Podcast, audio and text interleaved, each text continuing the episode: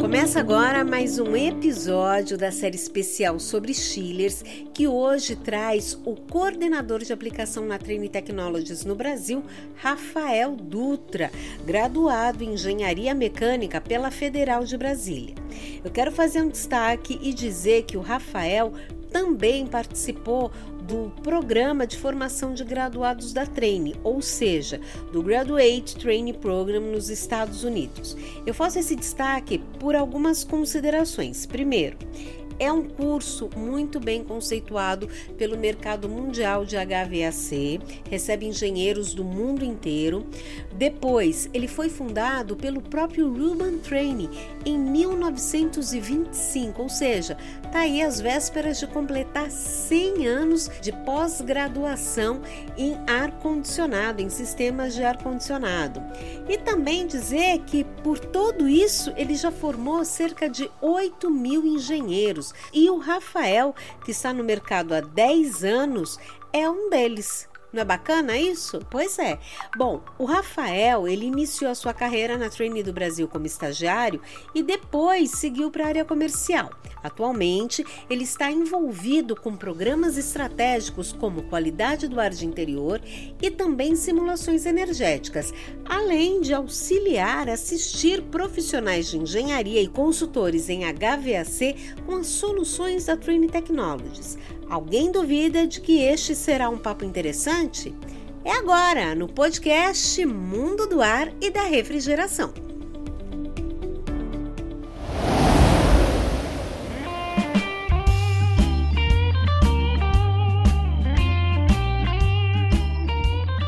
Bom, e agora sim, aqui o meu convidado de hoje do podcast Mundo do Ar e da refrigeração, que, como eu já apresentei, mas é sempre bom repetir, é o Rafael Dutra, que é o coordenador de aplicação na Trine Technologies no Brasil. Obrigada, viu, Rafael? Seja bem-vindo a esse espaço que certamente você vai ter muito a agregar. Olá, Cris, obrigado pelo, pelo espaço, pelo tempo aqui para a gente conversar um pouquinho sobre os Chilas, né? Você que está nos ouvindo aí no, no, no podcast, é um prazer estar aqui hoje. Olha, certamente o Rafael vai ter muito a contribuir. Eu já estou curiosa para saber aí qual é a visão dele da Treine, do mercado de HVACR, especificamente falando sobre os chillers. Então, Rafael, eu já começo perguntando qual é a sua análise sobre o mercado nacional dos chillers. Bacana. Bom, Cris, o que a gente tem observado, os indicadores nos mostram, é que a gente está retomando a patamares de volume de mercado próximos ao que a gente observava lá em 2015. Isso é muito importante, é, dá uma, confiança muito maior para os fabricantes. É, hoje a gente fala que quase que um quarto do, do mercado de ar-condicionado, quando a gente exclui os mini splits, é, é, é sistema de água gelada, especificamente os chillers. Né? Então é um mercado muito relevante, muito, muito é, importante para nós fabricantes, faz uma parte significativa do nosso portfólio. Né? Em termos de aplicação, uh, eu diria que o mercado mudou bastante com a, a, a, o ingresso de sistemas de VRF no mercado muitas aplicações típicas de, de ar-condicionado e conforto que eram de água gelada passaram a ser absorvidas pelos sistemas VRF, né? Mas, em termos gerais, é, é o sistema mais tradicional e, e, desenvolvido em termos de tecnologia e conhecimento do mercado. É, enfim, nós temos uma base de, de empresas capazes de, de realizar instalações, manutenção nesse tipo de sistema. Então, eu diria que é o sistema tradicional no mercado, né? e que é, em termos de, ar-condicionado é para onde todo mundo olha quando se pensa em de fazer, implantar um, um sistema é, eficiente, um sistema robusto e durável é, de, de ar-condicionado. Né? Rafael, dá para traçar um paralelo entre o mercado nacional e o mercado mundial? Você observa alguma diferença? É, é, eu, eu acho um pouco complicado a gente falar de mercados mundiais, porque cada, cada região ela tem uma particularidade, né? Quando a gente olha para o mercado americano, por exemplo, você vê muito a, a presença de sistemas é, de expansão direta do tipo rooftop, muito característico daquela região, é, pelo tipo de construção que eles têm. É, o mercado asiático já é um mercado muito dado aos sistemas divididos, como splits, VRF, também provavelmente pelo tipo de, de urbanização que eles têm. Então, é, cada região tem uma característica muito que segue a construção civil. A, a, cultura de construção daquela região, o que, que o que, que os arquitetos e os engenheiros civis entregam para aquele tipo de realidade urbanística de cada região, tem uma influência muito grande no sistema de ar-condicionado que a gente tem, né? Então, o Brasil ele sempre teve sistemas centrais como talvez um, o principal é, tipo de, de aplicação, é, tipo de implementação do sistema de ar-condicionado, mas agora a gente te, sofre essa, essa, influência asiática muito intensa, né? Então, desde os mini splits, agora com sistemas VRF, né? Cada região ela tem uma história, ela tem uma evolução e o Brasil não é diferente. Eu acho que a gente está no meio de dois mundos agora, né? Uma, uma grande primária influência americana e agora uma crescente influência asiática na nossa realidade de sistema de ar-condicionado. Okay. Rafael, você citou né, que os sistemas de água gelada voltaram ao patamar de 2015. Então a gente tem aí um hiato de quase sete anos e muito também é, pelas questões que o mundo inteiro sabe, né? O Brasil passou por problemas complicadíssimos, é, problemas políticos que geraram questões econômicas graves e depois o mundo foi é, acometido pela crise da Covid. Então, é, quando a gente fala em patamares de 2015, você está falando de que quantidade? Qual é o número referente a 2015? É, os, os, números específicos eles vão variar muito de, de, quem faz esse levantamento. A gente é um pouco mais de 100 mil, 150 mil TRs, ou toneladas de refrigeração, é, para sistemas é, de chillers. E aí estou falando mais daquilo que a gente observa que é fabricado no Brasil, tá? Okay. Então, chiller água, excluindo as centrífugas, né? Que são todas importadas. Então, é, é esse, mais ou menos esse patamar que a gente, a gente observa que existia lá atrás e está começando a, a, se aproximar novamente nesse 2021 para o próximo disso. E, e para o pessoal entender, eu gostaria que você explicasse a diferença entre um chiller, condensação a água e condensação a ar. Perfeito. Bom, um chiller é um sistema é, de refrigeração de ciclo fechado.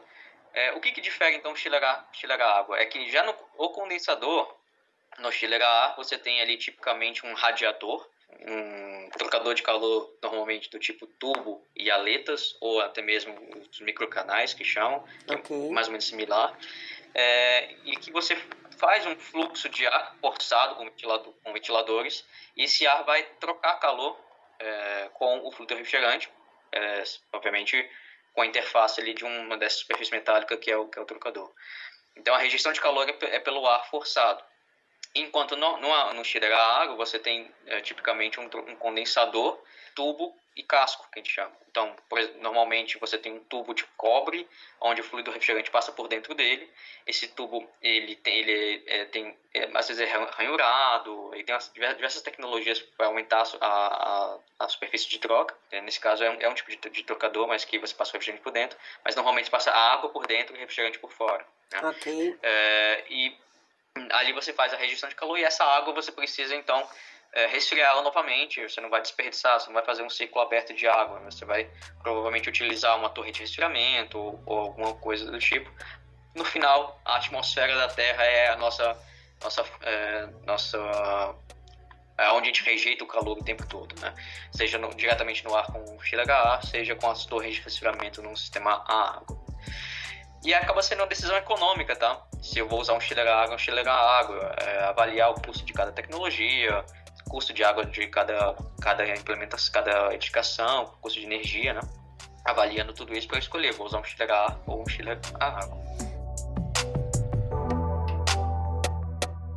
Você tocou também num ponto que me chamou a atenção, que é sobre os sistemas de água gelada que têm sido, tem, não vou falar trocados, mas têm sido preteridos pelos sistemas de VRF.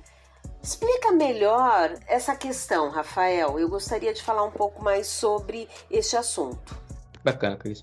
Bom, primeiro é importante a gente olhar para a realidade e perceber que nem tudo é uma decisão técnica, tá? É, muitas decisões são feitas ali com, com o estômago, vamos dizer assim, com as emoções e, e o marketing teve uma, uma, influência muito grande isso no mercado nos últimos 10 anos. Para você ter noção, quando eu me formei, meu trabalho de graduação era tentar responder essa pergunta.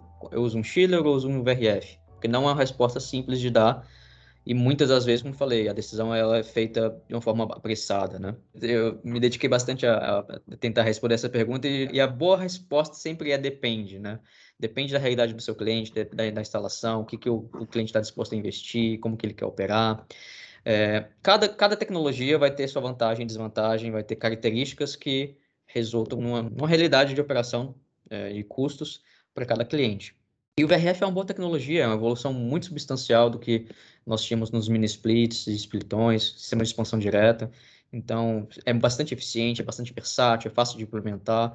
Eu diria que, é, novamente, é uma, uma questão muito mercadológica também. Muitos instaladores de VRF hoje têm muito mais facilidade de trabalhar com esse tipo de produto do que eles tinham antigamente com o sistema de água gelada.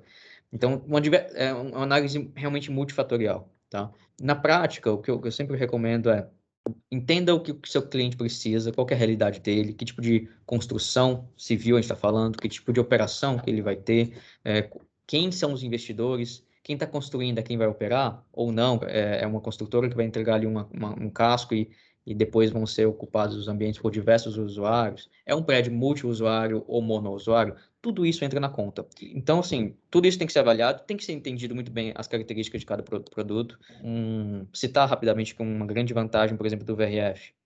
Você pode é, passar toda a infraestrutura né, de, um, de um prédio que vai ser construído só a casca e, e, os interiores vão ser vendidos depois. Você pode passar toda a infraestrutura e delegar a compra dos equipamentos para os usuários depois. Então, percebe que é uma questão quase que de fluxo de caixa, né? O investidor desse casco, dessa edificação, não precisa aportar todo o dinheiro que ele precisaria no sistema de água gelada. Isso é uma vantagem. Qual que seria a desvantagem? Talvez isso não seja o mundo ideal para o usuário. Talvez ele não consiga ter o mesmo nível de eficiência que ele teria com o sistema de água gelada.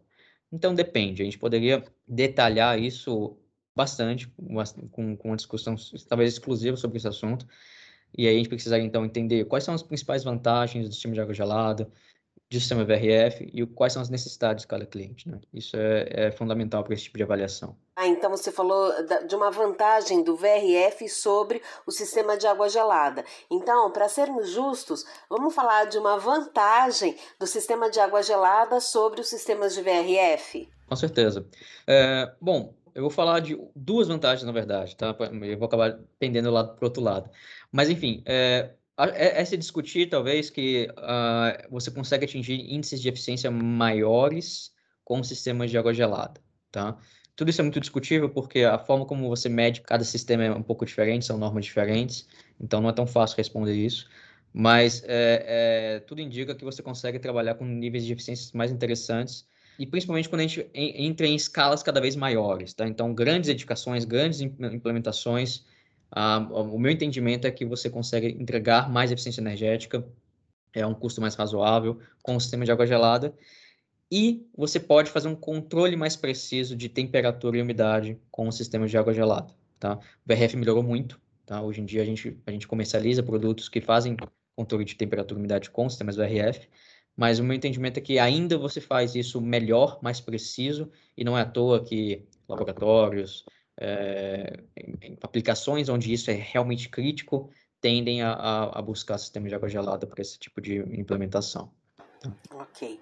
Rafael, eu já tenho anunciado aqui nessa série sobre chillers que uh, na nossa versão impressa da revista Gávea Serra em Foco, nós vamos fazer um apêndice, um compêndio sobre é, os chillers, né? Um assunto bem interessante e eu já te convido para poder fazer essa diferenciação, né? Ou é, características VRF e características de sistemas de água gelada. Eu acho que vai ser um conteúdo bem interessante. Já estou contando com você, viu, Rafael? Certeza, estou à disposição. Vamos lá. Acho que é um, é um assunto bem bacana, como eu falei. É, é profundidade imensa. Vamos, vamos fazer sim. Então, por isso cabe justamente nessa edição impressa da revista HVSR que vai estar circulando entre fevereiro e março. Você não pode perder.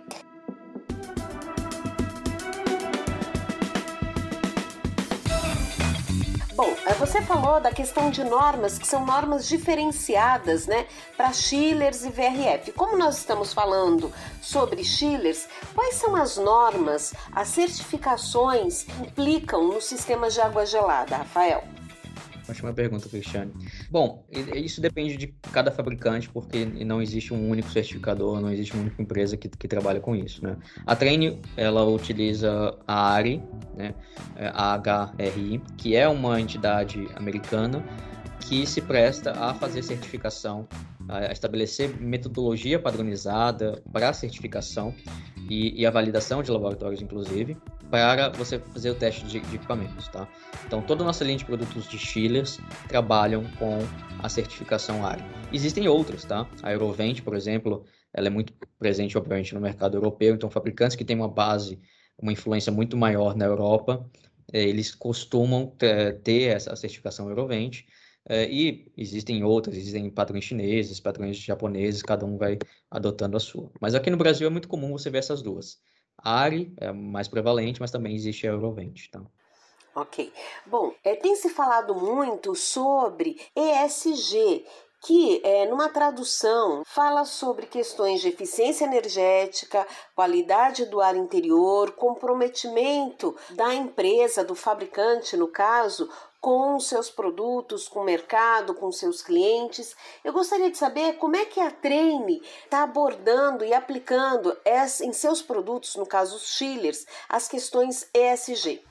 Perfeito, Cris. A Treine ela tem um compromisso global de redução de emissões, tanto nas suas operações quanto nos seus produtos e nos clientes que utilizam né, nossos produtos. Então, a gente tem um desafio de reduzir até uma gigatonelada de emissões de CO2 em todas essa, esses, essas atividades que eu mencionei. Tá? E isso envolve claramente a nossa linha de produtos. A Trane sempre foi reconhecida por ter produtos de altíssima eficiência, destaque para os nossos chiles centrífugos, que são hoje é, os equipamentos com maior índice de eficiência no mercado, reconhecidamente sustentáveis. Eles têm produtos que até pouco tempo atrás tinham é, a declaração de produto ambientalmente é, sustentável pela EPA, mas hoje a gente está muito na, frente, na linha de frente sobre as, as discussões sobre novos refrigerantes. Então, a Trem, eu tenho acompanhado isso, inclusive, nos, na, nas notícias internacionais, foi um dos primeiros fabricantes a lançar as novas gerações de fluidos refrigerantes, com o nosso chile centrífugo com R514, uh, a nossa linha de parafuso com 513 e 1233 ZDE, 1234Z. Então, são tendências globais para adoção de novos fluidos refrigerantes que causam menos impacto. É, originalmente a preocupação era lá a camada de ozônio, né? Isso já foi bem superado. Agora a questão é uma preocupação, principalmente governamental, acerca de aquecimento, aquecimento global. Então, novos fluidos refrigerantes integram o nosso portfólio. Essa é, noção que nossos equipamentos precisam ser eficientes para entregar é, centrais de água gelada sustentáveis e uma tendência cada vez maior da automatização. A Trine é fabricante de controles há, há mais de 40 anos. Nós embarcamos nossos, nossos controles esse conhecimento de ar-condicionado. Por que, que eu estou falando isso? Porque não, não adianta a gente falar de um chiller eficiente se a sua central de água gelada não é eficiente. No final das contas, a medição de energia está no prédio. Não é o chiller que tem um copy maravilhoso que vai te entregar um bom resultado. Você pode ter um bom chiller e o seu sistema ser ruim. Então você precisa ter um conjunto bem afinado e a automação é o maestro que faz essa, essa, essa sinfonia tocar de uma forma adequada, né? Então, a gente fala muito sobre isso, é, equipamentos automatizados e sistemas automatizados que operam de forma otimizada. Ok, bom, a gente falou do fluidos refrigerantes, vamos explorar um pouquinho mais essa questão dos fluidos, com quais fluidos a Treine trabalha, é, como é que está o, o futuro sobre essa questão dos refrigerantes, Rafael? Bom, é importante a gente mencionar que essa transição de refrigerantes é uma pressão regulatória. Né? Ela vem por diversas, diversas fontes, mas ela se cristaliza ali no, no, no protocolo de Montreal. Então a gente já está mais na, em mais uma mudança de, geração de fluidos refrigerantes. A gente saiu lá dos CFCs, passou pelos HFCs e HCFCs, agora a gente está possivelmente nos HFOs ou blends que trabalham com, com menos, menor vida útil e, portanto, menor potencial de aquecimento global. O que, que a Trine tem no portfólio? Hoje, nossos chiles centrífugos sempre foram de baixa pressão, então a gente migrou do 123 para o 514. Aonde a gente trabalha com os fluidos de média pressão, que é o 134 nos chillers, A gente já tem a opção do R513, que ainda pode ser que seja uma opção é, transitória no mercado. Já vou explicar por quê. Mas também é, nós te temos alguns produtos que trabalham com 1, 2, 3, 4Z. Qual que é a, a grande questão hoje nesses, nesses fluidos? Não existe uma, uma, uma, unanimidade. A Europa já trata o assunto de uma forma muito mais avançada. A Califórnia, por exemplo, já trata isso também de uma forma bem avançada. É, tudo indica que todos os fluidos refrigerantes com GWP, que é aquele Global Warming Potential, né? Potencial de aquecimento global maior que 150, provavelmente não vai ser é, aceito mais. No Brasil, isso vai levar mais tempo. Nós somos signatários do Protocolo de Montreal e da emenda de Kigali, mas isso não virou lei ainda, a, Kigali aqui no Brasil. Mesmo que vire, isso é algo que vai acontecer para 2040, uma, uma, restrição mais forte. Porém, é, todos os fabricantes são fabricantes globais. O, o meu portfólio americano, o portfólio chinês, influencia muito o que a gente fabrica aqui. Né? O, o mesmo estilo que eu fabrico aqui, eu fabrico lá, é, só muda a fábrica mesmo, né? o mesmo projeto. É, é, a, a, tendência é muito grande que o mercado vai ter que transicionar, mesmo que a, que a nossa regulamentação ela não avance no mesmo ritmo que o lado de fora, o mercado vai fazer essa transição, inevitavelmente, é o que eu acredito, tá? E o grande desafio está nos fluidos de alta pressão, que, o, que era o que era o R22, e hoje é o 410, porque não há um sucessor claro que não tenha um novo risco, que é o risco da flamabilidade a gente está começando a falar de que talvez a gente tenha que aceitar para esses sucessores do 410 algum grau de flamabilidade, ainda que seja baixo. É, a questão é, esse fluido é utilizado no sistema de expansão direta, VRF, splitão, splits. Então, ter esse gás, gás inflamável nos ambientes ocupados é aceitável? Essa é uma grande discussão que o mercado está tendo agora, né? Então, para chillers é uma coisa, você tem lá uma unidade isolada, talvez numa casa de máquinas ou numa, numa região mais remota da edificação, uh, mas ainda não, não há um sucessor muito bem definido. Hoje a gente continua para estilos de scroll utilizando 410 no Brasil, ainda não está muito bem definido qual que vai ser o rumo nesse sentido. Você falou é, da opção transitória do 513, uma opção transitória no mercado, Sim. e que você iria explicar melhor. Perfeito. Então, como eu mencionei, todos os fluidos com GWP acima de 150, a tendência, tá? Isso ainda não está claro, tendência regulatória é que eles não sejam aceitos. E o 513, apesar dele ter metade da, do GWP do 134, e por isso ele é uma boa aplicação imediata, é, além disso, ele é quase com drop-in, então o mesmo chiller que eu fabrico com 134 eu consigo usar o 513, então é uma solução muito rápida é, por isso que a gente lançou de uma forma muito, muito acelerada isso. Porém, como o GWP dele, se não me engano, é na casa de 400, me foge agora o número exato, é, ele com certeza é maior que 150, então pode ser que é, no longo prazo ele tenha que ser substituído novamente por algum outro. É, isso depende de como que as regulamentações vão se cristalizar no futuro. Né?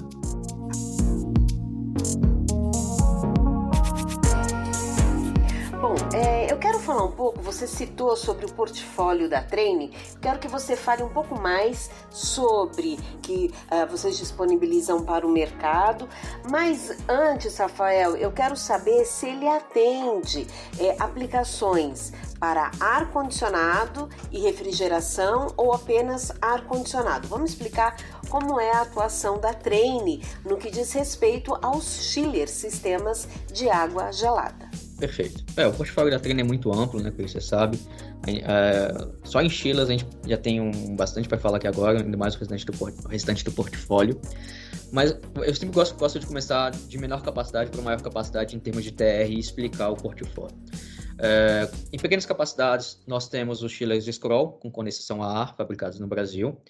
É, nós temos, é, fora do Brasil também, outros produtos como chillers modulares, chillers de pequena capacidade para aplicações de temperatura específica, bomba calor, mas não é tão comum nós trazermos eles aqui para o Brasil, tá? Realmente o, a tendência sempre acaba sendo em chillers scroll, esses que nós são fabricados aqui, porque é nessa faixa de capacidade é onde o cliente está mais interessado em custo mais baixo, né? Então, a, a, a, fabricação nacional faz sentido bastante. Então, chillers de 20 a 150 TRs, com exceção a fabricados no Brasil, nós temos aqui. Passando, então, Acima dessa capacidade, nós começamos a falar dos chillers RTAC, parafuso com condensação a ar, de 140 a 350 TRs, tá? fabricação nacional, também vai até 500 TRs com chillers importados. Hoje, uma coisa interessante é que a gente já pode incorporar variadores de frequência nesses chillers, tá? Então, isso é uma, novidade no mercado, se fala muito ainda, é, ah, chiller com variador, chiller com variador, assim como o inverter foi para o mini split, né? Então, isso já é uma novidade bem recente aí, que a gente incorporou esses variadores de frequência uh, ao RTAC. Uh, ah, em termos de chiller, isso é o nosso portfólio nacional. A partir daí, a gente tra traz os chillers parafuso com condensação a ar até maior capacidade, e, é, com free cooling, com maior eficiência. Nós temos a linha RTAF e a ACR. Então, a Trend sempre trabalha com três patamares de produto, um produto de entrada, um produto intermediário um produto premium. Normalmente os intermediários e o premium são produtos importados. Então nós temos mais duas linhas de chiller parafuso. Temos duas linhas de chiller parafuso com condensação a água, ali desde 80 até 500 TRs. É, e aí a, a, a, de complexidade começa a aumentar em termos de opcionais, nem vou entrar em detalhes para não me estender tanto. Acesse lá o treine.com.br que está tudo lá. Ou entre em contato com a gente que a gente pode dar todos os detalhes. E, então, por fim, em termos de maiores capacidades, são os chillers centríficos, né, que vão desde é, o meu menor chiller com mancal magnético de 200 a 40 TRs, a 400 TRs, é, aos chillers de grande capacidade, 300 até 4.000 TRs nas centrífugas com dois compressores duplex. Né? É, e o céu é limite para esse tipo de produto. Você pode customizar ele da forma como você precisa para sua aplicação é, clientes industriais são extremamente exigentes nesse tipo de demanda é, e para vários graus de eficiência ou custo. Né?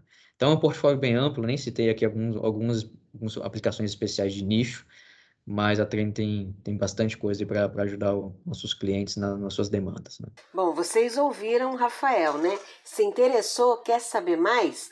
treine.com.br. Rafael, e o portfólio da Treine ele atende aplicações de ar-condicionado ou também de refrigeração? É, quando a gente fala de refrigeração, um pouco de zona cinza, né, Cris? Porque depende muito das temperaturas.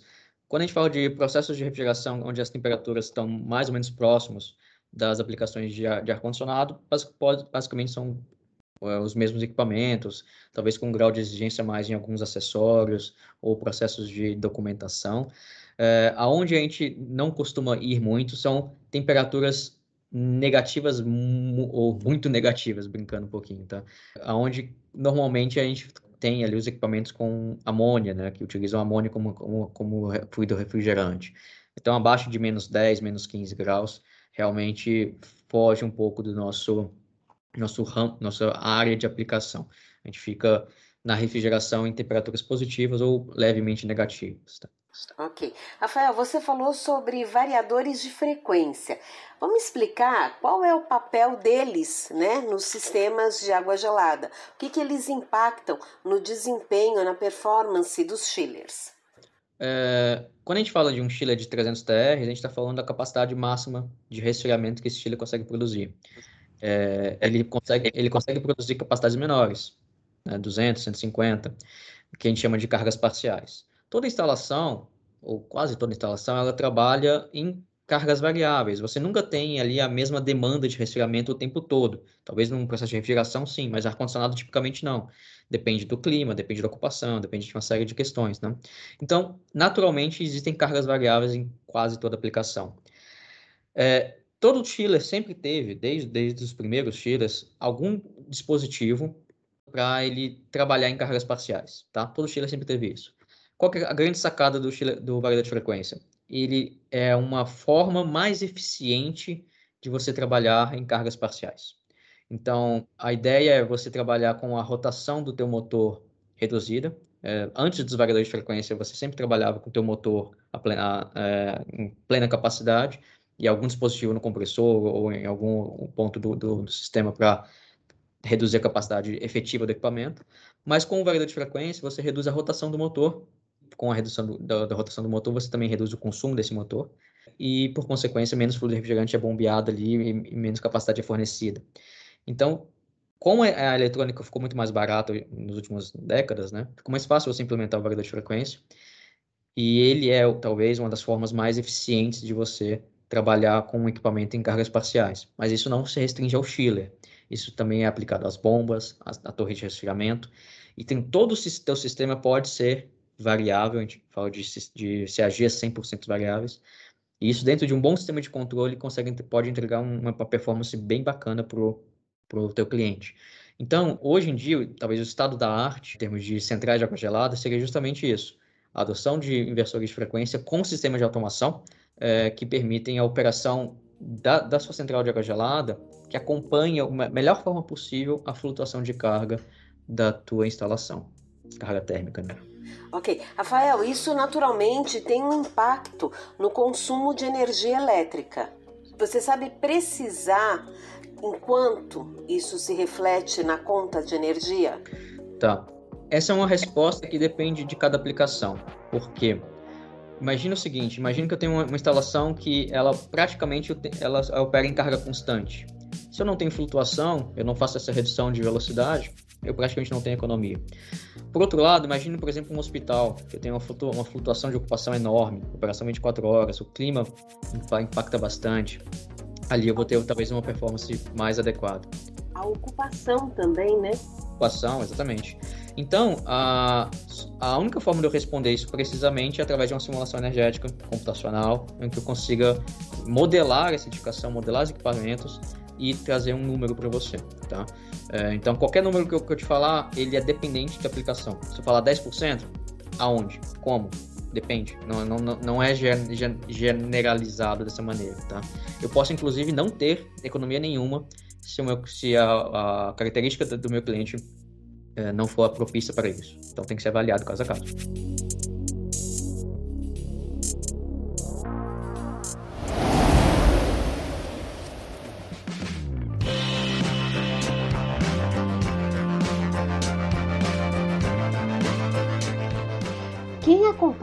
Podcast Mundo do Ar e da Refrigeração já sabe que neste episódio, nesta série especial sobre chillers, a gente tem dividido os episódios em duas partes. Isso porque as entrevistas têm sido bem interessantes, o conteúdo é extenso, mas isso não significa que não tenha boas informações. Então, para que você possa ouvir da melhor forma, onde, quando e como quiser, a gente divide os episódios em duas partes. E este aqui com Rafael Dutra da Treine não é diferente. Então, portanto, a gente encerra este primeiro episódio e já te convida para ouvir o segundo episódio que já está disponível, viu? É só você acessar ou então você pode programar para ouvir de novo, quando, onde, como quiser. Gostou? Achou interessante? Indica para o seu amigo, indica para o seu colega de trabalho. Eu tenho certeza que de alguma forma vai ser agregador. Eu sou Cristiane de Rienzo, agradeço demais pela sua companhia. Agradeço também o meu parceiro de sempre, Leonardo da Lorde Labs. E te espero, hein? O segundo episódio da Treine com Rafael Dutra já está no ar.